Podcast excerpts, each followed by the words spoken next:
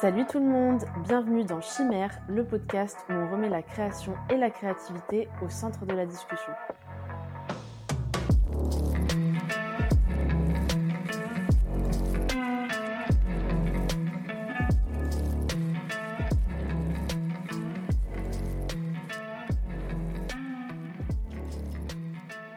Salut tout le monde, bienvenue dans ce nouvel épisode de Chimère où je vous propose du coup la seconde partie de l'entretien avec Musc.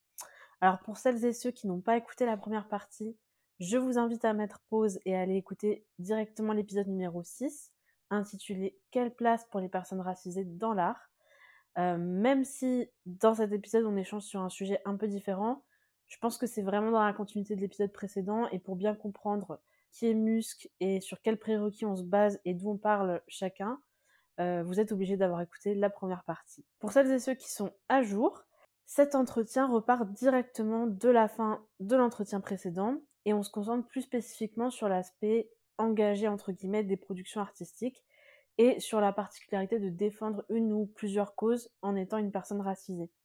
On va parler dans cet épisode de la perception un peu monochrome de la racisation, et si ça vous interpelle ou que vous ne voyez pas trop ce que je veux dire, pas d'inquiétude, on en parle juste après. Euh, on se pose aussi cette question, la fameuse question, est-ce que tout le monde peut parler de tout dans ses productions artistiques? Et on va s'interroger notamment sur l'obligation pour les personnes racisées de parler des oppressions qu'elles subissent via leur art. Et au milieu de tout ça, on va parler de capitalisation, de voyeurisme, d'opportunisme aussi mais également de la beauté finalement de créer pour soi et pour les autres qui nous ressemblent. Bref, encore un épisode qui va être bien dense, qui m'a fait bien chauffer le cerveau pour être honnête, que j'ai eu plaisir à faire et que je vous laisse découvrir sans plus attendre avant de vous retrouver pour la conclusion. Et du coup, j'avais une question par rapport à, tout ce qu'on s'est dit et puis euh, du coup en revenant euh, au projet que tu avais fait euh, qui, qui, a amené un peu à ces réflexions là toi est-ce que ça a changé un peu ta façon de faire de l'art? Ou pas en fait ce, ce, qui est ressorti de ce projet est-ce que ça t'a fait un peu réévaluer bah, je sais pas peut-être comment tu crées et pour qui et oui je vois ce que tu veux dire bah du coup oui clairement parce que du coup ça a confirmé beaucoup de choses ça m'a appris encore d'autres choses. Il y a plein de phrases très intéressantes qui en sont ressorties, ne serait-ce que celle sur le mot artiste et l'élite à laquelle on le destine. Le fait que j'ai une des personnes qui a dit écoutez, moi en fait, moi je suis déjà ça, ça, ça, ça, je réponds à telle ou telle telle ou telle chose qui sont discriminées dans la société. En fait, juste le fait que je sois là et que j'essaye de continuer ma vie et de vivre c'est un gros pas. En fait, juste de me dire ça, de dire qu'en fait, on subit beaucoup de choses et que juste le stress que d'exister en tant que tel, en tant qu'artiste, en tant que personne qui peuvent donner de la visibilité, même si c'est un tout petit microcosme, ça reste une certaine visibilité, bah, c'est intéressant et j'aime beaucoup. En parallèle à ça, j'ai commencé à rejoindre des organisations, des collectifs militants, dont un en particulier qui s'appelle le Ntarajel, qui est un collectif militant de personnes issues de la diaspora nord-africaine, de personnes nord-africaines, qui parle des questions de sexisme, d'LGBTophobie, d'islamophobie. On parle aussi de justice transformative, de justice communautaire, etc. Et avec le collectif, on a fait pas mal de choses. Il y a eu pas mal d'actions, de tables rondes, de participation à des projets, notamment l'écriture d'une brochure pour les personnes queer et musulmanes. Il y a aussi eu des actions pour le port du Burkini en piscine. Il y a eu des tables rondes qui ont été organisées, des festivals et aussi la prise. on a pris part à l'organisation de la Pride radicale, qui est un événement je trouve assez important, la radicale à Paris, qui marque quelque chose, qui a été renouvelé cette année, qui en est à sa deuxième édition. Du coup, il y a pas mal de revendications et c'est très intéressant à suivre. Et du coup, en pouvant prendre des photos lors de ces événements, en créant artistiquement aussi à côté du fait d'y participer de manière militante, bah, c'était très intéressant et c'était très, enfin, c'était complet et je pense que c'est une forme d'art qui me convient et que j'aimerais continuer à à travailler et en observant tout ça, bah, du coup, ça nous montre, que, artistiquement et artivistement, il y a énormément de choses à faire, sur ces questions-là et j'ai envie de continuer à à à parler de ça, à montrer, bah, en fait, à travers les autres, qui je suis aussi et à travers moi, qui les autres quoi les autres peuvent être et que en fait, c'est Mmh. complètement biaisé de de se dire que les gens répondent qu'à une, une forme Heu et même dans les milieux, en fait, où je travaille, heu, au niveau militant et au niveau artistique, heu, je croise des gens qui, mêlent des identités, mais qui n'en ont strictement aucune idée que d'autres personnes peuvent aussi les avoir. C'est-à-dire que quand tu fais tu es dans un travail militant, que tu vas parler, de questions comme, des questions, contre, la psychophobie, heu et que des gens en face te répondent comme si tu n'étais pas concerné, alors que, tu n'as ja jamais exprimé quoi que ce soit par rapport à ça et que automatiquement ils estiment que c'est pas possible parce que tu es racisé, bah, c'est qu'on a un long travail à faire et pourtant ce sont des personnes discriminées aussi. Ce sont des personnes qui vivent ça, ce sont des personnes qui vivent la queerphobie, mais justement c'est un un mythe et du coup tu montres le travail qu'il y a à faire derrière. Se rendre compte à quel point les gens nous crachent dessus heu et à quel point ils estiment même pas possible qu'on puisse ne serait-ce qu'être alliés et bon, d'ailleurs ce terme, il y a plein de choses à dire, mais je ne vais pas le dire, heu, sinon ce serait beaucoup trop long. Mais du coup, bah, en fait, c'est se rendre compte que on nous attribue seulement notre place en tant que personne racisée, en tant que personne qui vivent tel ou tel racisme et que bon, on abuse quand même à en parler tout le temps. Alors que l'autre personne n'abuserait pas à parler d'autres discriminations. Et encore une fois, là, on reviendrait sur l'individualisme, mais ça, c'est une histoire historique. L'individualisme, on n'existe pas en tant que personne, on existe en tant que communauté et dans nos communautés, nous ne sommes que la racisation à laquelle on est rattaché. Point. On ne peut pas être autre chose. On ne peut pas accumuler. Alors que, heu, plus on est précarisé, heu, que ce soit au niveau classe ou au niveau, heu, de tout le reste, plus on a de chances de faire partie de ces communautés, que ce soit au niveau de la Mmh santé ou, à d'autres niveaux. Du coup, bon, bah, c'est un petit peu drôle, quoi. Enfin, c'est pas drôle, mais c'est c'est cocasse. Bien sûr. Mais justement, heu, j'en profite que tu parles de ça pour rebondir sur un truc, que je enfin, une question que je trouve importante aussi. Donc, toi, du coup, tu as décidé du coup de faire de l'art engagé, en tout cas de porter des messages par rapport à des choses que tu que toi tu vis, au quotidien et et là, il y a un instant, tu nous disais qu'effectivement, heu heu, bah, la parole des personnes concernées était pas forcément entendue, heu heu, tout le temps, voire finalement était souvent très peu entendue. Et du coup, je voulais un peu, aborder cette question de l'engagement et de qui parle pour qui. Encore vaste sujet, mais je pense que tu as beaucoup de choses à dire aussi, d'intéressant là-dessus. Et du coup déjà d'une part, tout l'aspect légitimité, qui qui parle de quoi et comment et cetera.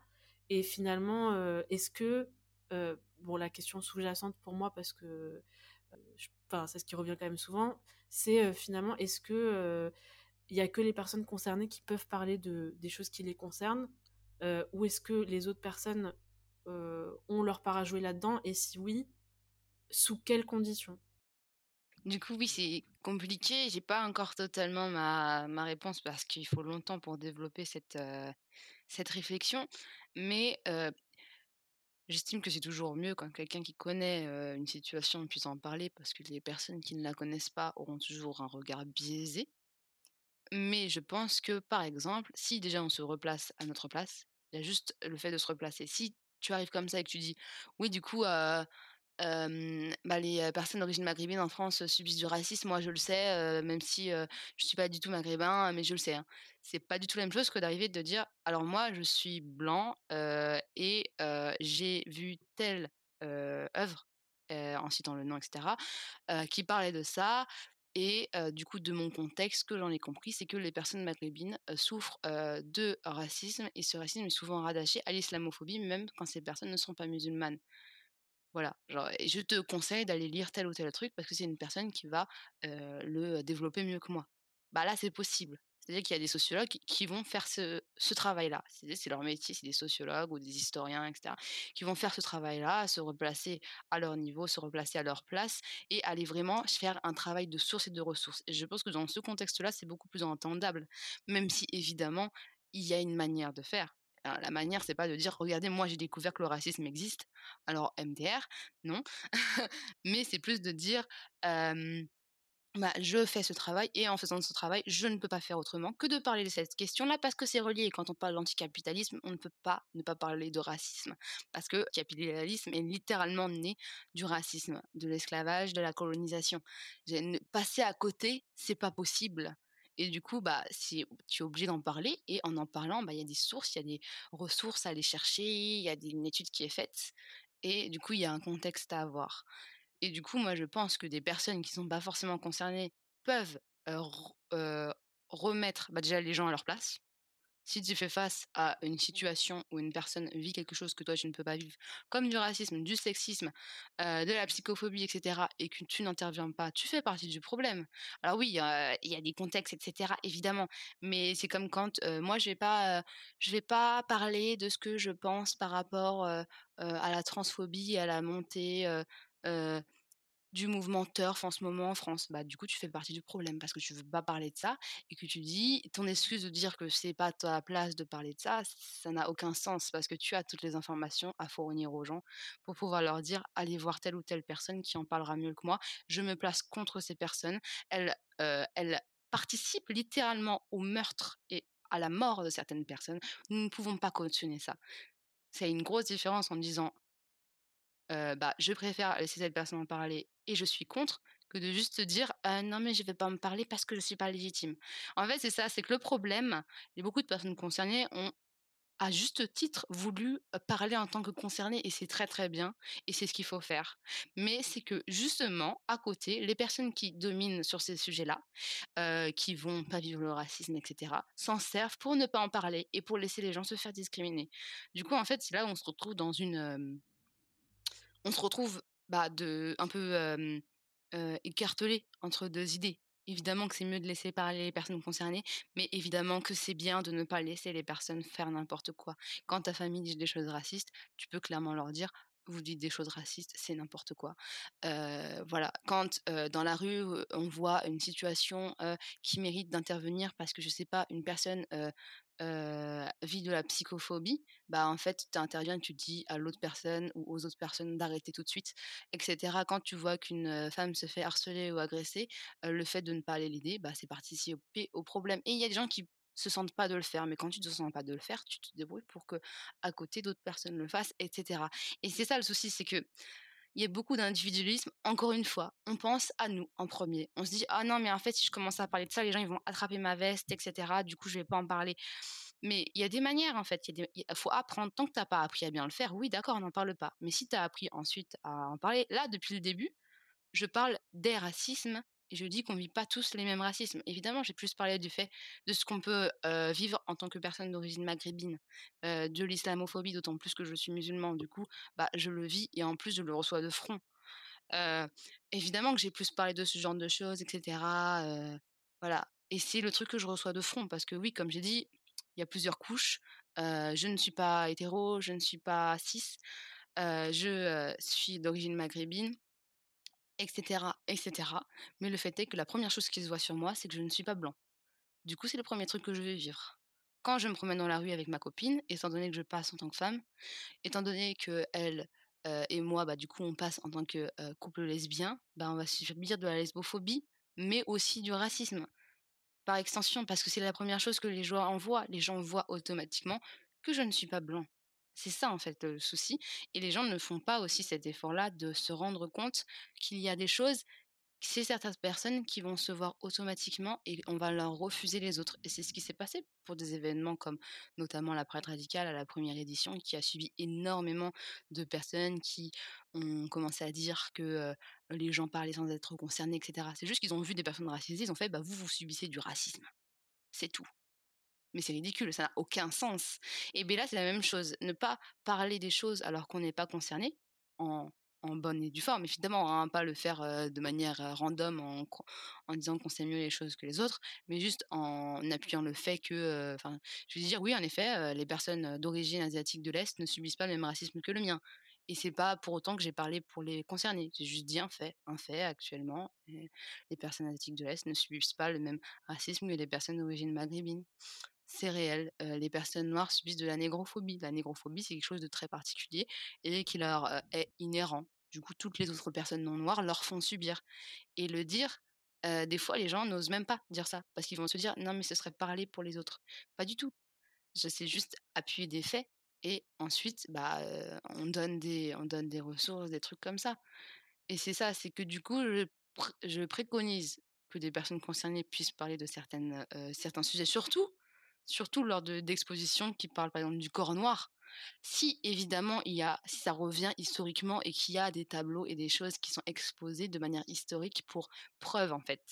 C'est logique que ce soit pas forcément des personnes noires, évidemment, mais que ce soit des personnes noires qui puissent venir en parler et montrer l'impact, en fait, que ça peut avoir encore à l'heure actuelle, c'est extrêmement intéressant. C'est des ressources qu'on a très peu, surtout en France. On a très peu de ressources sur le racisme.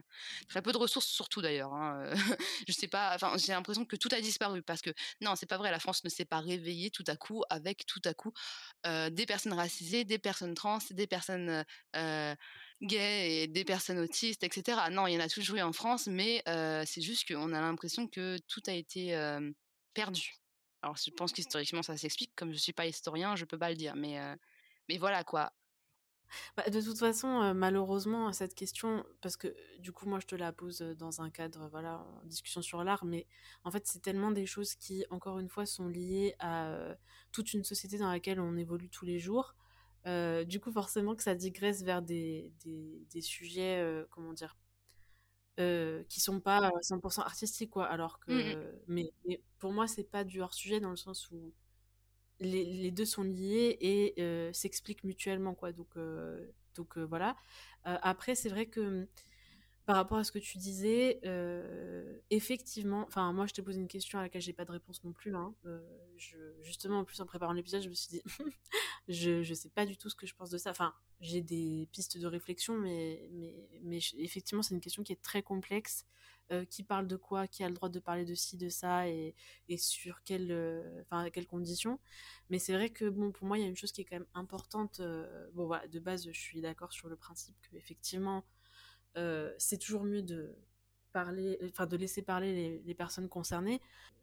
Pour enfin, en fait, je sais pas, moi, des fois, je me dis, si tu veux, que, heu, de la même manière que, par exemple, heu, moi, quand on me raconte, les repas de famille à Noël avec, des gens racistes dans dans les familles des de mes potes, je suis là, bon, écoute, j'en ai rien à faire, heu, moi, c'est des gens à qui je parlerai jamais. Heu, donc ça, c'est vraiment le genre de truc où, heu, enfin, pour moi, il y a ce truc de il y a des gens à qui on n'aura jamais accès, enfin, en tout cas, on n'a pas accès pour l'instant et on aura très difficilement accès à eux, des milieux dans lesquels on n'a pas de place pour l'instant et du coup, pour moi, il y a ce truc de, bah, du coup, les personnes pas concernées peuvent être des relais, tu vois? Ouais et voilà, pour ce genre de vers des quoi, milieux auxquels, on n'a pas accès aujourd'hui. Et du coup, en fait, tout ce qu'on peut dire, tout ce qu'on peut créer, en fait, n'arrivera pas dans ces sphères-là parce qu'on n'a pas notre place dedans à l'heure actuelle et du coup, pour moi, c'est pour ça que je faisais le parallèle avec ça, dans le sens où, bah, de fait, il y a des il y a des milieux dont on est exclu et du coup, ces personnes qui, eux, y ont accès, du coup, peuvent être, on va dire, les les vecteurs de ce que nous, en fait, on a à dire, des revendications qu'on peut porter et heu, des créations qu'on fait, quoi. Heu, mais c'est vrai que je sais que ça me pose toujours un problème et ça, vraiment, heu, j'arrive pas à sortir de ce truc-là parce que, et ça, c'est un fait, hein, c'est pas juste ma perception, mais c'est qu'en fait, être engagé quand tu n'es pas concerné, heu, par aucune des des des causes sur lesquelles en fait, c'est quelque chose d'optionnel. Ah oui, non, moi je parle pas d'engagement, hein, c'est pas de l'engagement pour moi, c'est juste un relais, comme tu dis. Voilà, C'est pas des personnes engagées, c'est des personnes dont c'est la carrière en général, des gens qui gagnent de l'argent dessus en plus, du coup voilà. Mais oui, comme tu dis, bah, après oui, je suis pas partie du milieu artistique. Du coup, si on revient sur le milieu artistique, heu, non, moi je trouve ça très ridicule des personnes enfin de le dire de cette manière, mais des personnes qui, heu, par pur token, ont envie tout d'un coup de faire un projet sur telle ou telle personne et, et en fait de pas laisser la place à ces personnes, ça n'a aucun sens. artistiquement, non, c'est j'ai déjà nous-mêmes on fait des erreurs artistiquement sur les trucs qui nous concernent. Alors oui. les gens qui ne sont pas concernés, ils nous en font mille et une de plus et juste il y a tellement de choses autres à faire artistiquement. Genre, par exemple, une femme blanche qui va se mettre à parler de racisme, c'est un mode, mais en fait, tu, es une femme. Il y a le sexisme qui existe. il y a quand même un vaste sujet d'engagement pour lequel tu es concerné qui est là. C'est que malheureusement, tellement il y a de l'invisibilisation artistiquement que c'est prendre une place. Là, ça, ça, correspond à prendre une place. Oui, évidemment, je parlais de sociologie et d'histoire, parce que là, c'est vraiment des trucs où est-ce que, bah, en fait, on, étudie des choses de manière assez globale. Mais si on part sur un projet artistique et qu'en fait, notre seul but, c'est de prendre des tokens et de dire Oh, j'ai trop envie, oh bonjour, je fais mon mémoire sur la question trans, je suis pas du tout trans. Mais en fait, j'ai envie de vous étudier parce que vous êtes quand même des étrangetés pour moi. Est-ce que je peux venir vous poser des questions? Évidemment, ce sera bénévole de votre part, vous ne serez pas du tout rémunéré par la situation. Et je parlerai de vous comme si vous étiez des bêtes sauvages. Bah, en fait, non. Et ça arrive encore aujourd'hui, en hein, 2022. Il y a des gens qui envoient des, mails pour écrire des mémoires sur la situation. Il y a des gens qui écrivent des mémoires sur la question queer en, parlant d'animaux sauvages. Y a des gens qui, qui vont dire ouais je vais faire un projet sur les personnes racisées on ne comprend même pas ce que c'est que le racisme. Là c'est totalement différent. Là c'est vraiment de la tokenisation, c'est de la capitalisation. Et là même on pourrait se rapprocher de l'idée de s'approprier quelque chose. On s'approprie un vécu, on le montre à tout le monde et des fois on le montre extrêmement mal. que ce soit mais même dans d'autres domaines. Mais c'est sûr qu'artistiquement la question se pose très très beaucoup, enfin très forte, même si on fait un projet, admettons, sur justement les différences. Qu'est-ce que c'est que les différences? Ça veut rien dire ce mot. Les différences. Il y a des différences qui causent des, des, des traumas générationnels à cause de, des choses qui se passent au niveau systémique. C'est appuyable. Mais la différence que, par exemple, tu aies les yeux verrons, voilà, ok, c'est intéressant. On va te dire: «Waouh, tu as deux yeux de couleurs différentes. Tu es différent. Waouh» Oui, bien sûr. et alors que, une personne noire va pouvoir dire: «Ah mais en fait, je vis de la négrophobie». et c'est quand même quelque chose de commun à d'autres personnes. La personne qui a les yeux verrons, à partir du moment où elle est blanche, elle va pas vivre du racisme. Elle va vivre potentiellement d'autres choses si elle est concernée par d'autres choses. Mais ça n'a rien à voir avec ses yeux. Et c'est ça le truc, le, phénomène de oh, on est tous différents, les différences, c'est ce qui fait la beauté du monde. Bah, c'est passé à côté. C'est passé à côté. C'est très, très, très mignon. C'est très. la pire de cette phrase, vraiment. Oui, oui, oui, c'est ce qu'on nous apprend quand on est petit. Et c'est pour ça qu'il faut, faut arrêter. En fait, faut arrêter de nous dire ça quand on est petit. C'est pas vrai. C'est pas du tout des armes pour ensuite pouvoir plus tard évoluer d'une bonne manière et se dire ah en fait non je n'imagine pas ça en effet. Il y a du racisme et il va falloir que je vive avec ça toute ma vie. C'est pas demain qu'il n'y en aura plus au contraire au contraire.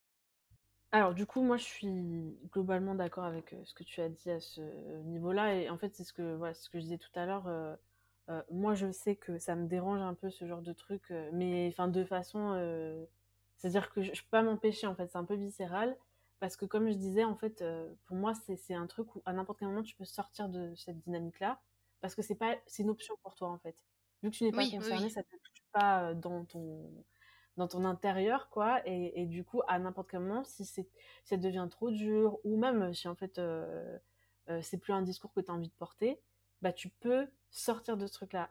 Alors que, certes, comme tu disais tout à l'heure, on n'est pas tous obligés, en tant que personne racisée, d'être engagé dans notre art, on va dire. Euh, mais euh, par contre, euh, forcément qu'on est plus investi dedans quand c'est le cas, parce qu'en fait, c'est plus difficile d'en sortir, je trouve, et c'est plus difficile de rester extérieur à ces thématiques-là quand littéralement c'est un truc que tu vis tous les jours. Et du coup, par par défaut, moi, ça me gêne un petit peu, euh, même si effectivement, comme toi, j'ai, Enfin, il y a des trucs sur lesquels, euh, des fois, j'ai, ça me met le doute, je réfléchis, je me dis, ok, bon, euh, à quel moment, en fait, où est-ce que je mets la limite, etc., tu vois. Mais, mais genre, naturellement, c'est, un truc qui me, qui, me dérange pour ces, ces raisons-là, principalement. Mais après, c'est vrai que pour certaines, on va dire pour certains types d'art et et certains contextes, il y a des fois où je me dis effectivement, heu, par exemple, je sais pas, heu, quelque chose d'un peu, mettons une série par exemple, qui va parler, quand tu regardes une série, en général, tu as pas un thème en particulier, enfin, ou alors tu as un thème principal, mais tu as quand même beaucoup de sous-thèmes. Et du coup, c'est des œuvres qui sont assez complexes pour moi, pour que, bah, du coup, par exemple, moi, je sais que je sais pas, je je j'essaie de trouver un exemple en impro, mais heu, je sais pas, par exemple, tu fais une série sur la prison et tu parles pas de racisme, heu, c'est chaud quand même, tu vois? C'est pas possible. Exactement. Heu et du coup, heu, même si toi, à la base, par exemple, imaginons, je prends un exemple, que j'invente, tu vois? Une personne blanche, elle veut faire, une série sur la prison. Sur la thématique de la prison, l'in l'incarcération et cetera, le système carcéral, OK. Elle a le droit, tu vois? Mais heu, pour moi, il y a un moment, il va falloir aborder des sujets de ce type-là, qui sont des sujets qui ne la concernent pas. Et si elle n'aborde pas ce sujet-là, clairement, moi, je vais l'attaquer là-dessus. Ça, c'est sûr et certain. Pour moi, il y a pas Oui, de il y a pas d'option ou voilà. Mais du coup, moi, dans ces genres de cas, je me dis: «Effectivement, peut-être qu'elle n'est pas, heu, à l'origine concernée, mais il va falloir que ça apparaisse» et du coup, le seul compromis, heu, enfin, le seul compromis en fait, pour moi, la seule situation où ça devient acceptable, c'est dans ce cas-là, de faire travailler sur ce projet des personnes que ça concerne, tu vois? oui, il y a rien qui empêche de poser des questions aussi sur la situation. Il y a des gens qui sont payés pour ça, hein. Même si c'est un peu triste, hein, parce que ça s'appelle, par exemple, pour les livres, c'est des sensitive ri readers. Alors ce qui est très drôle, ça s'appelle du coup des lecteurs sensibles. Parce que vous comprenez, les gens sont sensibles. Du coup, le nom littéralement, heu, de enfin, après ce serait plus des ressentis, des ressentis heu, lecteurs qui ont du «ressenti» entre guillemets. Mais, le terme reste compliqué à aborder, mais ça existe aujourd'hui. Du coup, ça doit littéralement exister au niveau du cinéma. Ils ont des consultants, des personnes qui sont censées leur dire ça veut pas dire que tout est bien fait, même je pense que la plupart du temps, c'est mal fait.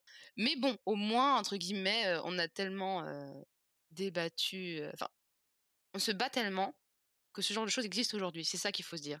On se bat tellement que, des gens, heu, font ça et bon, bah, du coup, bah, c'est un peu triste et en même temps, c'est ça ça montre qu'on existe. Du coup, c'est un peu bizarre, mais voilà. Non, mais voilà, en tout cas, que ce soit. pa- parce que, voilà, tu vois, dans ce genre de cas, je me dis, effectivement, euh, ce sera pas forcément une personne concernée, mais même sans être une personne blanche, tu vois, en fait, même d'autres. d'autres personnes qui sont pas forcément concernées par une thématique, forcément n'en auront pas une appréciation euh, réaliste en fait de ce que c'est vraiment le, enfin quels sont tous les enjeux et euh, et du coup comment on discute de ces questions-là. Et c'est vrai que euh, bah, typiquement pour ce genre de truc, enfin moi je pense beaucoup à ça parce que c'est plus des choses que je connais pour le coup, mais tout ce qui va être de la fiction, forcément que c'est des thématiques où tu vas devoir brasser vraiment beaucoup de sujets et si tu veux être euh, être euh, correct sur ces plans-là, euh, il y a un moment donné, il faut passer par de la recherche personnelle, de l'investissement que tu mets, où tu voilà, tu vas pas juste, par exemple, créer un personnage avec tes, juste ton intuition à toi, parce qu'en général, elle sera pas bonne, mais aussi impliquer dans le processus créatif des personnes que ça concerne. Et ça, je pense que c'est un truc qu'il faut pas oublier que la création, c'est pas forcément en solo, quoi. C'est-à-dire qu'à un moment donné aussi, et c'est d'ailleurs, je pense aussi, euh, une façon d'intégrer des personnes euh, dans ces milieux-là qui qui sont pas en fait. C'est une façon de les faire rentrer aussi en collaborant sur des œuvres, euh, euh, sur des thématiques qui, qui les, tu vois, c'est faire la place aussi parce que, enfin, on parle beaucoup et, et après c'est normal parce que c'est la seule chose sur laquelle on a de, on, on a de la prise, mais de voilà, euh, il faut se faire sa place, tu poses tes fesses et tu bouges pas, tu vois, enfin, et tu t'assois à ta place et puis voilà. Euh, mais en fait, euh, il y a aussi ce truc que quand tu as la chance de faire partie d'un espace qui, euh, qui exclut en fait comme ça, c'est aussi de ta responsabilité d'ouvrir la porte, quoi. Et, typiquement, ça peut se faire via ce genre de, de contexte où, euh, dans ce cas-là, euh, voilà, tu as envie de, de, de, faire une œuvre qui parle de tel sujet parce que ça te touche d'une façon... euh, Enfin, je veux dire, c'est pas forcément toujours du voyeurisme, ça peut être des sujets que, que tu... Enfin, comment dire? Où tu as plus ou moins essayé tu te fais toujours, d'apprendre où est ta place par rapport à ça ça et que tu sais, en fait, par où, tu pourrais potentiellement commencer.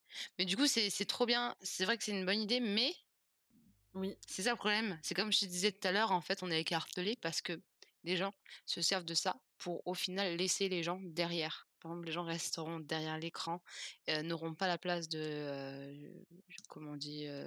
Réalisateur, je sais plus. Je n'y connais vraiment rien au cinéma, mais scénariste ou réalisateur et c'est ça, c'est comme les écrivains. Littéralement, les écrivains restent les mêmes, juste ils consultent des gens qui vont leur dire: «Ah mais en fait là, tu es homophobe». Du coup, tu peux pas mettre ça. Ah là, tu raciste et encore en plus, c'est même pas formulé de la sorte, c'est vraiment en mode, heu, oh les gens vont trouver que et c'est là où est-ce qu'en fait on se perd et c'est dommage. C'est dommage parce que, bah, du coup, aujourd'hui, on voit une évolution, mais cette évolution, elle est biaisée parce que malheureusement, bah, c'est, heu, c'est pas tout bien fait. On n'est pas dans un monde, heu, toujours pas dans un monde qui in inclut vraiment les gens. Mais peut-être que ces évolutions vont mener vers des évolutions, heu, mieux que ça. Par exemple, bah, le fait que Jordan Peele, heu, soit actuellement extrêmement connu et fasse des films avec essentiellement des personnes racisées à l'écran, heu et que ce soit pas fait juste pour admettre de la diversité, bah, en mode: «Regardez, on tokenise sur cette, situation et cette population». Bah, ça c'est bien, c'est bien. Ce genre de projet existe? Il y a beaucoup de ce genre de projets qui sont pas du tout connus, mais ce genre de projet existe. Du coup, oui, exactement comme tu dis, c'est surtout ces œuvres-là. C'est vrai que j'en parlais pas trop parce que c'est pas du tout le domaine artistique que je connais, même si j'aime beaucoup, hein, certains après je préfère plus l'animation du coup, que, le cinéma, heu, je sais même pas le ci le cinéma pas d'animation. Ouais, Et du coup, heu et du coup, bon, bah, voilà, genre, heu, c'est très intéressant. Là, du coup, je peux parler d'animation et et en animation, on voit de plus en plus de personnages qui sont, heu, qui sont mieux pensés, et qui mmh correspondent pas aux normes. C'est-à-dire que je regarde des des de l'animation et je suis assez impressionnée parce que quand on était enfant, on n'avait pas ça. Heu, il y a des trucs qui sont complètement, heu, des fois incompréhensibles. Là, je viens de regarder Bee and the Pop and the Puppycat. Je crois que c'est je sais plus c'est où, mais ça s'appelle comme ça, Bee and the Puppycat et heu et vraiment, heu, j'ai pas compris les 3 quarts, mais c'est mignon, c'est drôle, c'est triste et cetera. Mais il y a plein de gens, qui sont justement en fait, ce monde, il est il est bizarre. Il est littéralement bizarre et heu et en vrai, il y a que un ou 2 personnages qui se rendent compte à quel point c'est pas censé se passer comme ça, même dans ce monde-là. Heu, mais du coup, à côté, bah, en fait, les gens existent, heu, comme ils existent. Ils sont là en mode, bah, il y a, y a des, personnes qui sont pas hétéros, il y a des personnes qui sont pas blanches, heu et cetera et il est admis dans cet univers-là que ça, ce n'est pas pris en compte et ça, c'est intéressant parce qu'il y a des des séries, qui veulent faire ça, mais qui se trahissent à un moment donné parce que d'un coup, on sait pas pourquoi, ils se mettent à parler de ce sujet alors que pendant tout le reste de la série, ils en ont même pas parlé une seule fois. Mais du coup, c'est pas du tout réaliste. Ça n'a pas de sens. Si c'était vraiment un gros problème dans ce monde-là aussi, ils en parleraient depuis le début. Depuis le début, ils parlent de sexisme. Pourquoi ils parlent pas de racisme? Et là, d'un coup, ils placent le mot comme si, en fait, ça avait toujours existé dans ce monde, mais sauf que la trame était très mal faite parce qu'on n'en avait pas l'impression. Et là, bah, en fait, la trame, elle te dit, il y a pas, il a pas vraiment de, de genre, il y a il y a des genres, mais pas vraiment entre guillemets dans ce monde. Il y a, des raci racisations, mais mais c'est un peu particulier. Il y a des robots, qui sont, qui sont sentients et qui, et qui sont des automates et qui ont l'air littéralement humains. Il y a un chat-chien qui, heu, parle, qu'une meuf comprend, mais c'est la seule qui le comprend. Enfin et du coup, c'est Mmh intéressant de voir ça et ça fait plaisir aussi de voir ça. Que et que c'était difficile d'avoir ça avant. C'était difficile parce qu'en fait, c'est juste qu'ils mettaient juste, heu, les enfants qu'ils voulaient mettre, heu, dans nos dans un dessin animé et heu, basta quoi. C'est des en plus, hein, souvent des enfants qui avaient des souffrances, mais aucun rapport avec, heu, avec quelque chose de la réalité. C'était en mode ils ont perdu leurs parents et cetera. Du coup, c'est réel, mais c'est pas discriminant. C'est il y a plein d'enfants, malheureusement, qui se retrouvent dans ce cas-là et c'est pas, c'est pas ça qui est montré. Mmh et pourtant, bah, tous les autres sujets sont pas du tout abordés. Du coup, c'est un petit peu bizarre, quoi. C'est je trouve ça bizarre d'arriver, de dire: «Ah ouais, on va parler que de ce sujet», comme si dans le monde, en fait, il y avait que ce sujet-là et c'est là encore le truc de: «Ah, on peut pas accumuler, vous voyez?» Il faut enfin, si tu ça, bah, faut que tu sois ça et que tu parles que de ça.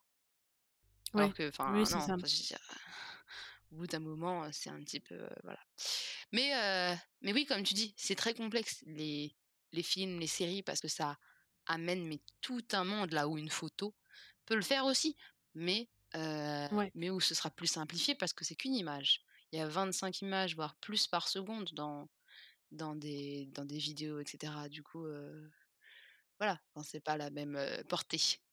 Mais voilà, c'est pour ça que je me dis la réponse en plus, il y en a pas une unique, ça dépend vraiment aussi de quel type d'art c'est et du coup, heu, enfin, je veux dire quand c'est une photo, c'est encore différent que quand c'est, je sais pas, quelque chose d'un peu moins visuel, tu vois? Et du coup, bah, enfin, il y a vraiment, je pense, c'est à voir aussi, heu, en fonction de quel type d'art c'est et à qui ça s'adresse, et cetera. Et du coup, bon, heu, la réponse n'est pas unique, mais même, en essayant de séparer, c'est très, très, très complexe. Et même moi, je vais pas faire, comme si, voilà, j'avais j'avais entamé cet épisode avec une réponse parce que régulièrement, c'est des questions que je continue à me poser, heu, et et du coup, tu sais, tu as une différence entre ce que tu ressens un peu dans ta chair des fois de ça me dérange et tout, mais sans arriver à expliquer le pourquoi et pourquoi, heu, c'est bien ou c'est pas bien, tu vois? Tu as juste l'impression que Oui, tu le sais, mais fois, exactement, c'est oui. difficile de de l'argumenter parce que pour plein de sujets, hein, mais là, en l'occurrence, heu, moi, c'est un truc où j'ai dû enfin, tout ce que tout ce dont je suis sûre, c'est qu'effectivement, il faut faire preuve de vraiment beaucoup de vigilance là-dessus. Enfin, là, j'essaie de m'adresser, au plus de personnes possible donc donc du coup, typiquement des gens qui, pourraient avoir envie de de porter des messages sur des sujets qui les concernent pas forcément, et là, je parle pas, que, comme c'est le mot de, que je finis toujours par dire dans le podcast, je parle pas que des, des hommes blancs cis hétéros, euh, valides, etc. Euh, parce qu'en fait, on, est, on peut être tous concernés par ce truc-là. Euh, je veux dire, euh, moi, je pourrais avoir envie de parler d'un truc qui me concerne pas. Euh, ce serait pas forcément ouf non plus, quoi. Donc, euh, donc du coup, voilà, je pense Oui, que c'est, enfin, on, on, est tous et toutes plus ou moins concernés par la problématique de, euh, voilà, de, de, devoir être très, très, très, très, très vigilant là-dessus. Euh, d'impliquer les personnes euh, qui ont plus de légitimité que nous à parler de ce type de sujet. Si par exemple on a besoin, euh, typiquement comme je disais, pour des œuvres un peu complexes où il y a plusieurs couches et où du coup bah on va avoir envie de parler de trucs qu'on connaît pas forcément très très bien. Et même j'ai envie de vous dire, même si on a l'impression de savoir, en général, il vaut mieux demander à travailler avec quelqu'un qui le connaît pour de vrai parce que euh, entre euh, même en ayant lu des bouquins, en ayant euh, regardé des vidéos, il faut être honnête, on on sait pas on sait pas tout en fait et et, et du coup il faut faut arriver en fait à à demander et et aussi à pas demander gratuitement aux gens de nous faire des cours. J'en profite pour le dire, c'est pas bien non plus, ça ne faites pas ça chez vous. Euh, oui, il y a beaucoup de ressources, il y a l'internet mondial, ça s'appelle, je vous conseille. Euh, en plus, pour le coup, des ressources gratuites, il y en a. Euh, donc voilà, après, pour aller plus loin, mais, mais, je veux dire, ça, ça, existe, il suffit de chercher. Et, et, pour le coup, aujourd'hui, franchement, on est quand même euh, abreuvé de partout de contenus euh, super intéressants, de personnes qui font ça très généreusement, gratuitement, alors que c'est du vrai travail de d'analyse et, et de Oui. sensibilisation, quoi, en fait. Donc, c'est des trucs où enfin, je veux dire, moi, le nombre de d'articles que j'ai lus ou de posts qui m'ont évité de lire des, des, bouquins de 400 pages parce qu'en fait, les gens résumaient un peu les idées et puis j'avais le, les arguments, etc. Euh, oui, ça c'est super voilà, intéressant. donc je veux dire, il y, y, a de quoi faire, je pense, pour ne pas en arriver à faire des énormités parce que parce qu'on a, on, a on, on pensait qu'on savait quoi. Donc, euh, oui. donc en fait, c'est le seul truc sur lequel voilà, je, je suis sûre de pouvoir le dire euh, dans ce podcast parce que pour le reste, je peux changer d'avis, enfin, changer d'avis. En tout cas, je peux faire évoluer ma réflexion dans les temps à venir, je ne sais pas. Donc, donc voilà, mais en tout cas, la règle, bien sûr, sur laquelle je pense on est, on est d'accord, c'est que c'est toujours mieux quand c'est quelqu'un qui sait de quoi elle parle, oui, quoi, surtout pour enfin, ces sujets-là, quoi, parce que ça fait très capitalisation au final, si c'est surtout sur les sujets artistiques, etc. Donc voilà. Et, et c'est vrai que euh, moi j'ai toujours ce truc aussi où quand c'est quelqu'un de pas concerné, je me dis mais en fait les personnes concernées existent. C'est pas comme si il euh, y en avait pas et que du coup tu es obligé d'en parler parce que euh, parce que les personnes ne sont pas là pour le faire quoi. Et donc du coup, comme tu dis, il y a un peu ce sentiment que il y a une place qui est prise parce que voilà, les gens, ils ont besoin de quelques figures qui se comptent sur les doigts d'une main pour parler de telle thématique. Et du coup, la place que tu as prise, c'est typiquement quelqu'un qui potentiellement est plus concerné et connaît mieux le sujet que toi qui ne l'a pas, quoi. Donc voilà, c'est toujours des, questions où c'est très compliqué, mais, mais voilà, pour autant, enfin, typiquement, encore une fois, c'est des choses sur lesquelles on peut avoir de la vigilance et on peut aussi impliquer les gens. Enfin, par exemple, rien que là, pour ce podcast, il y a des sujets, jamais je les aborderai toute seule, tu vois. Il y, a des sujets que j'ai envie d'aborder où je me dis, bah là, clairement, je vais inviter quelqu'un. et quelqu'un qui va prendre la place, du coup, littéralement, en fait, pour parler de ça. Et, et du coup, c'est pas un truc où je me dis, ok, bah du coup, j'en parlerai pas de ce problème-là, parce que ça me concerne pas, mais juste se dire, ok, ça me concerne pas, mais Bon, après, c'est pas de l'art, ce podcast. C'est pas le. Enfin, du coup, c'est pas forcément la même chose, mais en tout cas, euh, il y a un moment donné où euh, c'est possible de se dire, ok, bon. Euh oui, c'est ton choix aussi. C'est le choix que tu as de faire ça et qui est totalement compréhensible et surtout qui qui, je trouve, est un très bon choix. Parce que justement, en fait, on a besoin d'entendre des voix de personnes qui, qui, veulent parler de ça franchement, c'était des cas très spécifiques où je disais que si on se replace à sa place, là, on, en fait, on est obligé, littéralement, en fait, comme tu dis, comme dans les séries, en fait, on est obligé de faire référence à des situations comme ça. les personnes qui font de la sociologie sont obligées, à savoir si elles le font bien ou pas. Et ben là, là, en fait, c'est un choix très bon parce que du coup, ça permet d'avoir des médiums en français, audio, et du coup du coup, ça, ça, ça, apporte quelque chose que, dont on manque cruellement en France et qui se reconstruit petit à petit. et, ça a fait plaisir de voir des gens qui participent à cette reconstruction de, de situation et de réalité, en fait, finalement. Ouais, non, mais c'est sûr. Et puis, bon, encore une fois, il y a, beaucoup de choses sur lesquelles euh, on, malheureusement on n'a pas de prise. Et du coup, pour moi, c'est vrai que ça fait partie des seuls trucs qu'on peut faire à notre échelle, c'est se créer l'espace euh, qu'il n'y a pas en fait. Se dire, ok, bon bah du coup, on va faire un truc pour parler de ça parce que euh, on le retrouve pas ailleurs pour l'instant, donc bah on va le faire quoi. Tu vois, il n'y a, mmh, mmh, mmh. pas le choix. et sans, enfin, bah je pense que effectivement il y a ce truc où nous on a moins le choix de faire des, trucs des œuvres un peu neutres parce que du coup on vit des trucs au quotidien et aussi il y a cette histoire d'accès enfin de visibilité etc qu'on n'a pas et du coup bah enfin que forcément c'est des trucs qu'on vit tellement au quotidien que il y a un moment donné où ça va se ressentir un peu dans nos œuvres même si on veut pas que ce soit central je pense que ça y est forcément.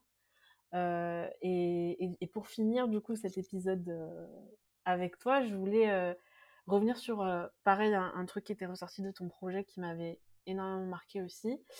Euh, c'était quelqu'un qui avait dit que finalement, en fait, rien que le fait de créer là, maintenant, tout de suite, en étant qui on est, c'était aussi une forme de... Alors, je sais plus si le terme employé, c'était militantisme ou engagement. Mais en tout cas, voilà, c'est en fait le fait d'exister dans des sphères où, où en fait, on nous laisse pas exister d'habitude en fait, il n'y a pas besoin que ce soit comment dire que ce soit l'objet de ton art parce qu'en fait juste le fait d'être là c'est déjà entre guillemets un peu secouer le truc quoi. Oui oui c'est exactement. Oui c'est une phrase qui est très marquante et qui est ressortie justement de la réunion et j'en parlais tout à l'heure. Oui c'est vraiment mais se dire que aussi le fait de ne serait-ce qu'exister et résister parce qu'en en fait on vit des choses pas drôles du tout et de continuer en fait à être là, c'est déjà, comme tu dis, oui, un engagement et quelque chose d'assez admirable de toute façon, je trouve, parce que clairement, quand on fait face, on fait face à des remontrances, on fait face à des remontrances. Les gens ne sont pas gentils avec nous parce qu'on vit du racisme. Les gens ne sont pas gentils avec nous quand on parle de racisme. Bien au contraire, je sais pas je sais pas, je sais pourquoi, mais on va dire que c'est, quand on a plusieurs identités comme ça qui se mêlent, on apprend à voir la différence de traitement entre chacune d'entre elles et la différence dans l'action de discriminer. Et les actions de discrimination sont totalement différentes avec moi sur certains points. Je veux dire, je vis pas le sexisme de la même manière qu'une femme blanche. je vis pas l'homophobie de la même manière qu'un mec blanc. Je ne vis pas la transphobie de la même manière qu'une personne trans blanche.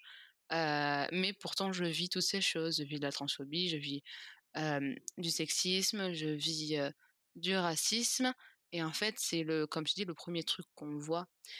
Et du coup, bah, les gens ne sont pas gentils. Non, non, non, non. Même si on a l'impression que le monde est gentil avec les gens qui sont discriminés, bah non. C'est justement pour ça que les gens sont discriminés, parce que il y en a, il y a plein de gens hein, qui pensent ça. Hein. quand on entend des, des, grandes figures politiques ou, ou écrivaines, etc., qui disent que il faudrait qu'elles soient, par exemple, des femmes noires pour être mieux traitées dans la vie, c'est assez aberrant. C'est-à-dire que ce genre de personnes ne vivrait pas cinq minutes en tant que telles, parce que c'est c'est un vécu que, que quand on ne l'a pas, bah, on peut pas savoir ce que ça fait, littéralement. Mais du coup, en fait, c'est ça, c'est d'être là et de vivre en tant que tel déjà de survivre en tant que tel déjà, c'est un acte. C'est un acte qui engage à quelque chose. Tu es là, tu es racisé, tu es artiste. et tu restes dans ce milieu-là malgré toutes les remontrances qu'on te fait, tout le racisme qu'on te fait subir, toute la condescendance que tu vis, bah en fait c'est déjà une certaine force. Et aujourd'hui, bah oui, c'est déjà un acte et, personne n'avait ajouté que peut-être qu'un jour elle se tournera vers le militantisme parce que entre guillemets on se sent obligé et et c'est tellement quelque chose qu'on vit de toute façon qui se retrouve comme tu dis de manière pas forcément intentionnelle dans ce qu'on fabrique dans ce qu'on crée. Mais du coup mais que là elle ne se sentait pas de le faire parce que elle avait déjà suffisamment à faire pour être là et je trouvais ça triste, extrêmement triste, mais très beau, dit comme ça, parce que c'est exactement ça. Là, en fait, le simple fait d'être là, c'était un acte fort. et dans la situation de l'art, comme dans plein d'autres situations, c'est le cas. Et il y a des choses à critiquer, des choses. C'est pas parce que bah, du coup on est artistes et qu'on est racisé qu'on a strictement rien à critiquer sur nos pratiques et sur ce qu'on rend. Au contraire, hein, il y a toujours, toujours des choses à dire, que ce soit sur d'autres formes discriminantes ou sur même d'autres sujets. mais mais c'était très très intéressant comme phrase et c'est vrai que je, bah, elle m'a marqué et que j'ai pu la redire dans certains événements à des personnes qui ne comprenaient pas ce qu'elles voyaient et ce qu'elles est-ce est-ce que le discours des personnes en face et, et, du coup en fait ces personnes se sont retrouvées bêtes parce que ces personnes sont en général des personnes très tournées vers l'élitisme universitaire vont te sortir des grands mots qui ne veulent rien dire et qui peuvent être résumés en, en, une phrase beaucoup plus simple etc je sais que moi par exemple j'ai une manière de m'exprimer qui est très très cadrée stricte etc mais c'est ma manière de m'organiser dans ma tête. Mais si je sais que enfin ce, mot que je comprends pas bah ça je sais que je peux l'exprimer totalement différemment et que la personne en face va juste l'utiliser parce que c'est c'est du vide. C'est du vide c'est de la forme et pas le fond. C'est ça aussi qui est très très artistique en France en Occident. C'est-à-dire qu'il faut s'exprimer bien avec des jolis mots etc mais il n'y a pas de fond il y a juste de la forme. Et c'est ça qui est intéressant c'est que là c'est c'est les gens qui étaient autour de moi, ils m'offraient de la forme et moi je leur offrais de la forme et on s'offrait mutuellement une forme et un fond surtout. C'était ça qui était important. C'était un fond, un fond que j'ai très très très peu l'habitude de voir dans le milieu artistique. Très peu. Et pourtant, des gens qui ne font que de la forme sont persuadés de faire du fond. Ils sont persuadés d'être là et d'être subversifs dans leur pratique artistique alors qu'ils qui pratiquent des choses qui sont pratiquées mais depuis des centaines d'années mais c'est juste qu'ils sont là en mode oui mais moi vous voyez je ne suis pas comme les autres et je suis individualiste et je pense que mon art est unique. Pas pas forcément. Et du coup ouais c'était très intéressant de voir que on revenait vers de l'individualisme mais que c'était pas en mode moi je moi je moi je suis meilleur etc c'était déjà c'est difficile. Je pense qu'être là c'est bien et c'est très beau. Je trouve que c'est une belle conclusion parce que même au-delà de, effectivement, ça dépend une réalité, comme tu dis, c'est à la fois beau, mais en même temps aussi très triste de se rendre compte qu'effectivement, déjà pour mettre, enfin, arriver à mettre ton pied là dans, cette petite pièce là, tu te, en fait, ça t'a, bouffé toute l'énergie que tu avais déjà et que du coup, il te reste plus grand chose, quoi. mais en plus de ça, enfin, moi, je, moi, je sais qu'à ce moment-là, quand j'ai entendu, c'était très déculpabilisant pour moi aussi, tu vois, parce Mmh. que moi, quand je, bon, moi, du coup, mon truc, c'est plutôt de la fiction, et, et c'est vrai que j'ai toujours ce truc où j'ai l'impression que je suis investie d'une mission parce que justement j'écris des petits trucs et tout et où du coup je dois porter des messages de, de très importants et puis qui ont du sens etc et en fait bah, en fait des fois j'ai juste envie de raconter une histoire sur l'amitié ou tu vois et en fait Oui. moi ça enfin pour moi, à chaque fois, j'y repense pour me déculpabiliser en me disant, c'est vrai que euh, déjà j'écris, euh, ça me prend du temps, Oui. j'y mets beaucoup de choses dedans, et, euh, et en fait, juste le fait de dire, ok, moi je vais, moi je vais écrire, tu vois, ça m'a demandé tellement déjà de, de, passer par certaines barrières et, enfin, de casser des barrières et de casser des idées préconçues que je pouvais avoir enfin idées préconçues comme si c'était ma faute mais euh, enfin en tout cas voilà des oui, oui, oui. des images que j'avais euh, de ce qui est ce que je pouvais faire ou pas tu vois qu'en fait je me dis bah ouais là si j'ai envie juste de raconter une histoire euh, sur sur l'amitié sur un truc que tu sais qui est pas forcément alors bon ça peut l'être hein, mais mais en tout cas raconter juste un petit truc mignon un truc qui va oui. qui va me faire du bien écrire qui va potentiellement faire du bien à d'autres gens un truc voilà reposant et, qui raconte une belle histoire tu vois bah, je, à chaque fois, je repense justement à cette phrase-là pour me dire, et c'est ok de faire ça en fait. Euh, j'ai pas besoin de euh, détruire euh, l'hétéropatriarcat à chaque fois que j'écris un truc, tu vois. Oui, droit de faire ça et bah, c'est déjà bien parce que bah, tu, tu seras cette écrivaine qui aura écrit cette petite histoire mignonne dont cette personne aura besoin de lire à ce moment-là. C'est ça en fait aussi. C'est que les gens se rendent pas compte et y a la plupart des artistes font ça. Hein. Ils n'ont pas besoin de se poser toutes ces questions qu'on se pose nous. C'est ça qui est intéressant à voir. Hein. Je suis désolée, je suis désolée, oui, mais il y a beaucoup d'artistes actuellement qui n'ont pas à se poser toutes ces questions. Et ne pas le reconnaître, c'est vraiment être à côté de la plaque et pas du tout dans le monde artistique. Vous, vous n'avez rien côtoyé du monde artistique ou alors vous vous mettez des œillères euh, si vous pensez que toutes les personnes du monde artistique se posent vraiment des questions de manière totalement altruiste ou alors se renseignent même sur leurs propres oppressions beaucoup de gens ne se renseignent pas, ou alors ils préfèrent jeter des pierres. Non, mais ce que je veux dire, c'est que c'est des personnes qui, en général, ont, même dans leur oppression, ont des privilèges, entre guillemets.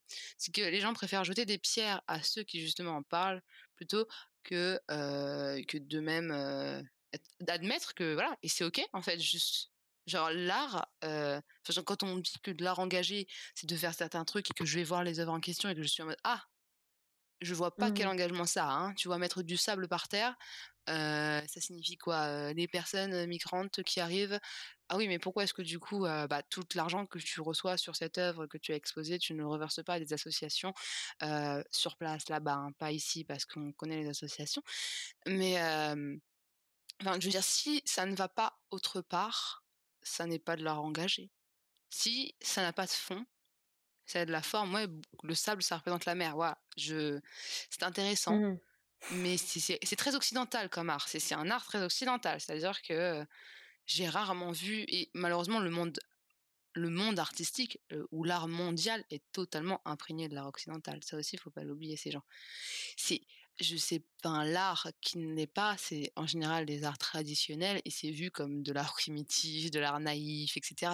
De l'art peu réfléchi, contrairement à, à, cet art-là qui est vraiment waouh, incroyable parce que tel artiste a dénoncé ça et gagne tout l'argent.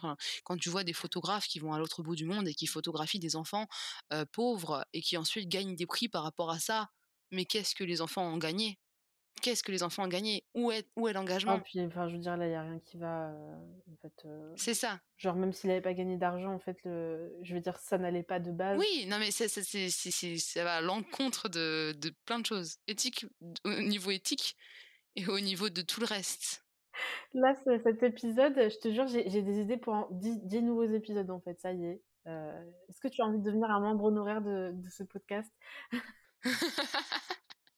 Mais oui, c'est vraiment c'est que c'est il y a énormément de choses à dire sur l'art et en même temps, c'est simple.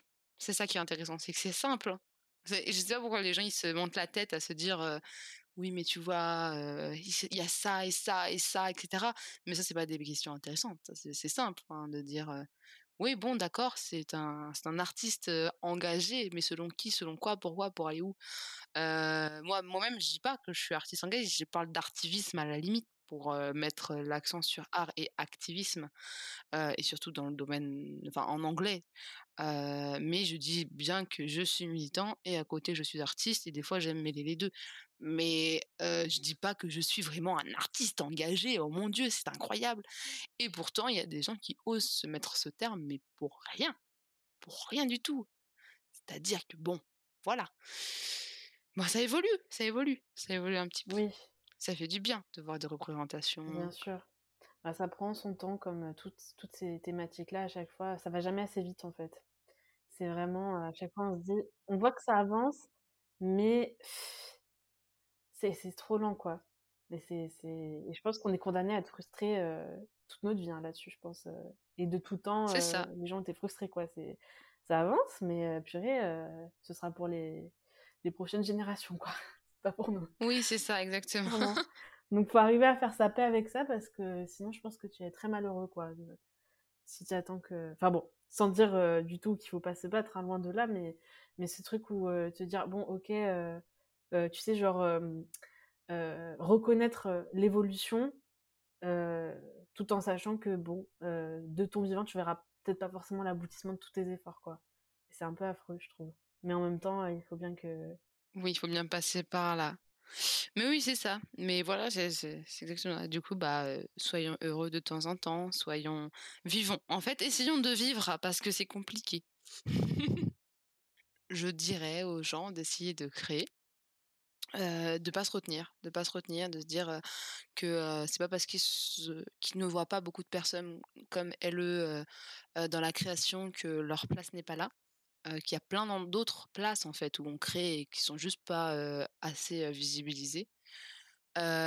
D'être, d'être sur les réseaux sociaux, mais de de la «bonne manière» entre guillemets, c'est-à-dire de chercher, des personnes qui font ce genre de création, qui soit peuvent les inspirer, soit peuvent les leur donner conseil et cetera ou même juste de se faire du bien en allant voir ce genre d'images. Voir des images comme ça, ça fait du bien.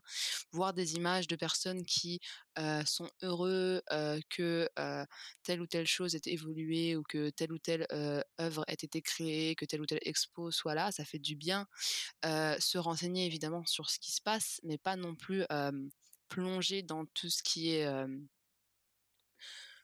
tout ce qui va, nous faire mal et nous tuer la santé parce que il est évident que nos santé mentales sont d'autant plus, sont d'autant plus, abîmées par toutes ces situations et en fait, juste ne serait-ce que se dire: «Bah, en fait, voilà, je fais ce compte artistique et sur ce compte artistique, je vais suivre que des artistes, heu, qui parlent de tel sujet, heu, qui mettent le point là-dessus, heu, qui me donnent envie de créer», pas forcément que des artistes, hein, des personnes en tout cas qui donnent ça, ça fait du bien. Ça veut pas dire, ne pas se renseigner sur l'actualité, sur ce qui se passe et cetera, heu et ça peut aussi être des artistes engagés et cetera. Mais en fait, ne pas se dire que on est obligé de suivre tous les artistes en vogue, qui, ne relatent pas du tout de ce qu'on fait, qui ne nous inspirent pas du tout, mais dont on se force à être inspiré. Bah, non, en fait, ça n'a pas d'intérêt et c'est pas grave si on n'a pas envie. Que mmh les artistes, ne sont pas que ceux qui, sont connus, ne sont pas que ceux qui sont la coqueluche actuelle, parce que, parce que telle ou telle situation, voilà, on a le droit de de râler, en fait, sur des situations, on a le droit de critiquer des situations, on a le droit de pas être content que telle ou telle personne, de ce ce que telle ou telle personne ait pu dire et cetera et de se renseigner là-dessus. En fait, c'est juste, l'idée de trouver des personnes qui nous ressemblent. J'ai l'impression que c'est vraiment ce qui m'a fait démarrer Mmh et de me rendre compte qu'il y a plein de personnes qui faisaient comme moi et qui vivaient aussi les mêmes choses que moi, que j'inventais pas les choses et qui aussi donnaient des représentations extrêmement intéressantes, des représentations que j'avais jamais vues et qui qui sont, totalement, différentes de ce que j'ai pu voir avant. Avant, ce que je voyais, ça m'inspirait pas du tout J'étais juste en mode: «Ah oui d'accord, OK, bah moi c'est pas du tout ça que je veux faire» et après j'ai commencé à voir des gens qui faisaient des choses et j'étais en mode: «Ah! Mais ça, ça m'intéresse» et j'ai commencé à, entre guillemets, «faire un petit peu partie de ces gens qui font des choses» et du coup, il y a des gens qui sont venus me voir en me disant: «Ah c'est trop bien ce que tu as fait là, comment tu as fait? Comment tu t'y es pris?» et du coup donner des conseils, heu et en fait, se rendre compte que tu participes un petit peu à ça même à ton échelle, juste participer un petit peu, savoir qu'il y a 1 ou 2 personnes qui sont venues te voir, ce mois-ci pour te dire qu'ils aimaient trop ce que tu fais, que ça leur avait donné envie de faire des choses, que tu les avais inspirés. Même là, ce que tu viens de faire, le fait que tu, te sois bien renseigné sur, ce que j'avais fait et que ça t'ait, inspiré pour ce podcast et pour, des choses, c'est c'est extrêmement valorisant et Mmh et du coup, faire la même chose, c'est-à-dire aller dire à des gens qui t'inspirent, qu'ils t'inspirent. Ouais. Aller dire à des personnes, qu'elles sont, qu'elles sont sources de quelque chose et en fait, bah, du coup, c'est redonner, envie et courage aux gens de continuer ce qu'elles font et du coup, heu, voilà, c'est ça. Le conseil, c'est juste de se focus tu as le droit tu as le droit de te focus sur des choses qui te font du bien dans ces situations-là, heu, tout en restant, heu éveillé sur le reste et en en en n'oubliant pas qu'on reste tous dans un chemin et dans une dans un apprentissage constant de ce qu'on de fait dans la vie et de des personnes qui sont autour de nous, quoi. Voilà. Et c'est la fin de cet entretien avec cette très, très belle conclusion que nous a offert Musc. Alors, comme je vous l'avais annoncé, c'est un épisode qui est très, très, très dense. On y a abordé pas mal de sujets, des sujets en plus qui ont été plus ou moins faciles à traiter et encore une fois, on n'a pas apporté des réponses définitives et d'ailleurs, c'est pas la première fois que ça arrive, mais c'est pas non plus le but finalement de cet exercice-là parce qu'en fait, nous, on vous donne des points de vue, heu et des visions qui sont liées à nos expériences respectives et on vous laisse aussi vous approprier tout ça et en faire votre propre réflexion. Je pense que cet épisode n'a pas été facile à entendre pour certaines personnes, heu, je pense même que c'est un des épisodes qui va être le plus dur à entendre pour beaucoup de gens. Mais bon, si vous êtes arrivés jusqu'à cette, heu, conclusion, c'est que soit vous m'aimez très, très fort, soit vous êtes prêts à recevoir ce discours ou les 2 dans le meilleur des cas et je pense vraiment c'est le type d'épisode qui se digère et qui peut être le départ d'une réflexion un peu plus poussée sur ces thématiques-là. C'est pas facile du tout de conclure un entretien pareil, au vu des sujets qu'on a abordés et de la complexité de la thématique, mais il y a plusieurs choses que j'aimerais exprimer en rapport avec ce qu'on a dit avec Musc. La 1re, c'est que beaucoup de personnes qui écoutent ce podcast sont nées et ont grandi en France, moi aussi, heu et ça, c'est pas neutre dans la façon d'appréhender le monde qui nous entoure. Et ça fait notamment, à des degrés bien sûr différents en fonction des personnes, bah, ça fait qu'on pense qu'on sait mieux que tout le monde. Voilà, je l'ai dit, c'est une réalité, je suis moi-même aussi, née et j'ai grandi en France, donc je le sais très, très, très, très bien. Voilà, on a le sentiment qu'on sait ce qui est vrai, on sait ce qui est valable, on sait ce qui est moral, on sait ce qui est éthique et c'est même pire que ça parce qu'en fait, on en vient même à penser qu'on peut tout comprendre parce qu'on a cette croyance qu'on n'a pas besoin de connaître quelque chose très finement pour en comprendre la globalité, les tenants, les aboutissants, parce que finalement, on considère que notre réalité, c'est une base qui est suffisante pour appréhender tout le reste du monde et que, ce qu'on va percevoir d'une situation avec nos yeux de Français nés en France, c'est forcément une perception de la réalité qui existe. Et pour moi, c'est là précisément que se cache la racine de cette, heu, légitimité qu'on a tendance à penser avoir sur des sujets qui finalement ne nous concernent même pas. Donc voilà, la 1re étape pour moi, c'est clairement d'avoir conscience de ça et ça concerne vraiment, heu, tout le monde, hein, je pense, heu, en tout cas pour les personnes qui écoutent ce podcast, ça concerne une grosse partie, et c'est dur parce qu'on a été élevés, en fait, dans ces rapports de de domination-là où, on est les personnes qui avons l'impression qu'on a le savoir absolu. Donc voilà, si on a du mal à entendre ces choses-là aujourd'hui et que ces discussions sont difficiles à avoir, parce que je pense pas que c'est forcément même moi, c'est pas forcément facile d'avoir ces discussions-là, heu heu, mais c'est aussi le but de ce podcast, bah, c'est parce qu'on a aussi ces croyances-là qui sont bien ancrées, heu, avec lesquelles on a été éduqués et qu'il faut petit à petit commencer à démonter pour voir les choses avec, bah, plus d'humilité et de façon plus juste. Le deuxième point que je voulais aborder dans cette question de qui a le droit de parler de quoi et comment, c'est en rapport avec une remarque que Musk a fait pendant l'entretien, qui était que, euh, par exemple, une femme blanche qui veut parler de racisme ou de n'importe quelle oppression qu'elle ne vit pas, en soi, elle a déjà le fait d'être une femme qui fait qu'elle subit quelque chose et elle peut parler de sexisme dans ses œuvres. Et alors, non seulement c'est vrai, euh, ce que disait Musk à ce moment-là, mais en plus, concrètement, euh, je veux dire, quand on y pense, il y a très peu de gens sur Terre qui n'ont rien à, dénoncer par rapport à leur situation personnelle. Alors pour moi, la vraie question, c'est pourquoi est-ce qu'on a besoin de parler des souffrances des autres?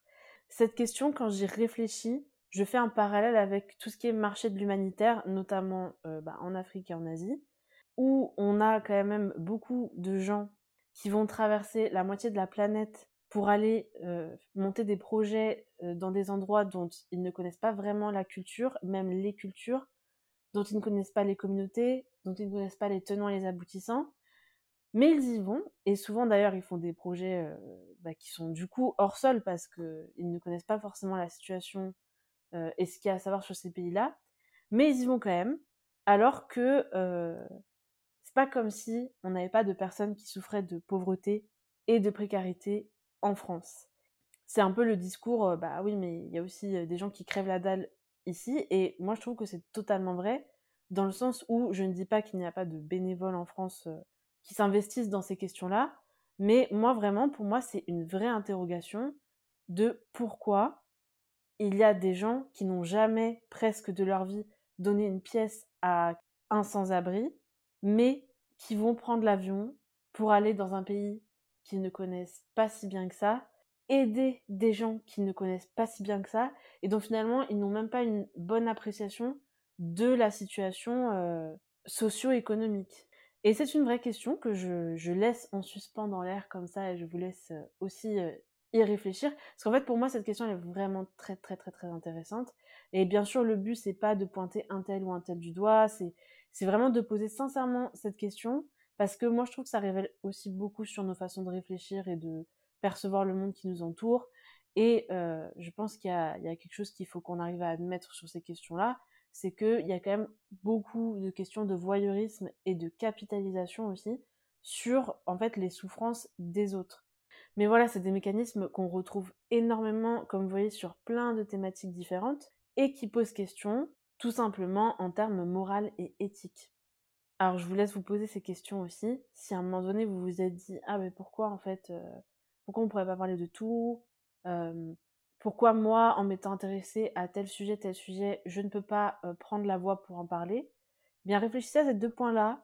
Euh, donc le premier finalement pourquoi comment ça se fait qu'on se sente si légitime à parler de sujets que finalement on n'a pas tant creusé que ça? Et le second point eh ben, pourquoi est-ce qu'on a besoin d'aller chercher des combats et des causes chez les autres? Parce qu'en fait, euh, on est toujours un peu dans ce, truc-là que c'est des causes pour lesquelles on va se battre, donc euh, via notre art, via nos actions, etc. Pourquoi est-ce qu'on a besoin finalement de chercher des causes et des combats dans l'altérité alors que on en a en fait avec les gens qui nous ressemblent, on en a dans notre vécu à nous? Et, pourquoi on ne traite pas ça en premier avant en fait euh, de s'attaquer aux problèmes des autres qui n'ont peut-être pas besoin en fait qu'on vienne euh, les sauver entre guillemets et je pense qu'il y a beaucoup de gens qui le voient comme ça qu'on vienne les sauver avec notre regard à nous qui n'est pas forcément le, plus légitime et le plus adéquat à la réalité. Je vais terminer par un dernier point que je trouve très important qui a été pas mal évoqué dans cet épisode et que j'aimerais bien voilà remettre en exergue une dernière fois dans cette conclusion c'est l'aspect de la dépossession de la voix, du vol de la voix. Euh, et c'est vraiment pas un terme que j'utilise à la légère. Euh, c'est quelque chose que Musk a expliqué euh, dans cet épisode et sur lequel on a discuté. C'est qu'en fait, c'est une réalité. Au-delà des deux premiers points problématiques que j'ai évoqués juste avant, parler de ces sujets-là, c'est prendre la voix d'une personne qui pourrait en parler pour elle-même.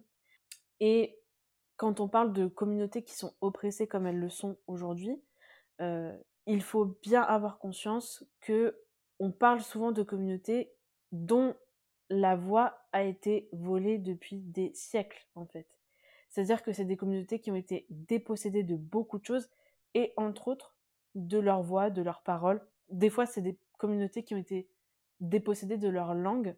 Et du coup, il y a un vrai enjeu à les laisser s'exprimer aujourd'hui et à ne pas prendre une place, parce qu'on peut, dire ce qu'on veut, oui, il y a de la place pour tout le monde, en théorie bien sûr, mais euh, n'importe quel sujet dans votre vie, n'importe quel sujet sur lequel vous vous êtes renseigné, vous avez fait des recherches, vous savez qu'il y a quelques noms qu'on retient et qu'en fait les autres on les retient pas parce que on peut pas en fait, on peut pas retenir des noms de tout le monde, on peut pas avoir pour chaque thématique 50 euh, experts qu'on connaît sur le bout des doigts, dont on connaît toutes les thèses et, tous, les, tous les bouquins, tous les documentaires, tous les articles. Donc, de, ce, de fait, il y a de la place pour tout le monde, mais on ne retiendra pas tout le monde et on n'écoutera pas tout le monde de la même façon. Donc, effectivement, aujourd'hui, parler d'un sujet qui ne nous concerne pas alors que des gens existent pour en parler, c'est voler la voix de quelqu'un et c'est ôter la possibilité à quelqu'un de parler pour soi-même. Je termine là-dessus parce que je pense que c'est une chose qu'il faut vraiment que vous gardiez en tête. Donc si je termine dessus, je me dis peut-être que ça va rester. C'est que voilà, parler à la place des autres, c'est leur voler leur parole, c'est leur voler leur voix, c'est du vol. Voilà. J'ai le truc en tête de le piratage, c'est du vol maintenant. Mais, mais voilà, du coup, gardez bien ces réflexions en tête. Je suis très contente d'avoir fait cet épisode pour soulever ces questions-là. Je pense que on a besoin de les entendre et même moi j'avais besoin d'avoir ces, discussions sur, euh, sur certains sujets. Donc euh, ça m'a remis aussi les idées en place. dernier petit aparté que je voudrais faire parce que je pense que vraiment c'est des sujets pour le coup où autant il y a plein de sujets que j'ai fait dans ce podcast où je pense que plein de gens ont été dans le consensus avec moi. Ah oui, oui, oui, je suis tout à fait d'accord, mais oui, effectivement, c'est des réflexions que j'ai aussi, etc. Pour cette question-là, euh, j'ai pas autant d'assurance. Peut-être que vous allez me prouver euh, que j'avais tort. Mais bon, je pense que c'est des sujets qui encore aujourd'hui ne font pas l'unanimité, ou en tout cas ne, font pas consensus. C'est pas encore tout à fait ok pour tout le monde d'avoir ce genre de discours. Et du coup, j'aimerais juste rappeler pour tout le monde que s'il y a bien un moment pour prendre le temps bah, de, de, réfléchir à ce qu'on vient d'entendre, réfléchir à sa réponse et ne pas devoir répondre du tac au tac et partir dans des jeux d'ego complètement débiles et juste essayer de, cacher peut-être euh, la, honte qu'on peut ressentir euh, face à certaines euh, problématiques qui sont mises en exergue, c'est bien quand on écoute un podcast. Donc, s'il y a certaines personnes qui ont senti un petit peu, qui se sont senties un petit peu transpirées pendant cet épisode, pour diverses raisons, mais parce que ça les a mis mal à l'aise d'entendre ça, parce que ça les a peut-être mis devant quelque chose qu'ils n'avaient pas envie de voir. Euh, moi, la première, hein, il y a des choses, euh, encore une fois, je suis, je suis née, j'ai grandi en France. Donc, bien sûr qu'il y a des choses qui me gênent dans, ce que, dans, tout ce que je dis. Là, il y a des choses qui, clairement, n'étaient pas intuitives pour moi il y a quelques années. Donc, bien sûr qu'il y a des moments où, euh, où j'ai transpiré aussi. Mais voilà, je voulais juste vous rappeler que s'il y a bien un endroit où c'est ok, où c'est le meilleur un peu moment pour avoir honte, c'est bien quand on écoute un podcast parce qu'on n'a personne pour euh, venir nous attaquer euh, et on a le temps de digérer ce qu'on entend pour euh, en faire une réflexion plus aboutie et en sortir grandi. Voilà, voilà, sur ces belles paroles, je vais vous laisser. Je pense que l'épisode a été assez fourni comme ça. J'espère que vous en tirerez le meilleur et de quoi faire les meilleurs choix possibles à l'avenir en ce qui concerne cette thématique si vous êtes concerné. Et je vous invite, comme toujours, à me laisser une petite note sur votre plateforme d'écoute si c'est possible, ainsi qu'un commentaire si vous l'écoutez sur Apple Podcast. Merci beaucoup aux personnes qui prendront le temps de le faire. Je vous souhaite une belle journée ou une belle soirée et je vous dis à très vite sur Chimère.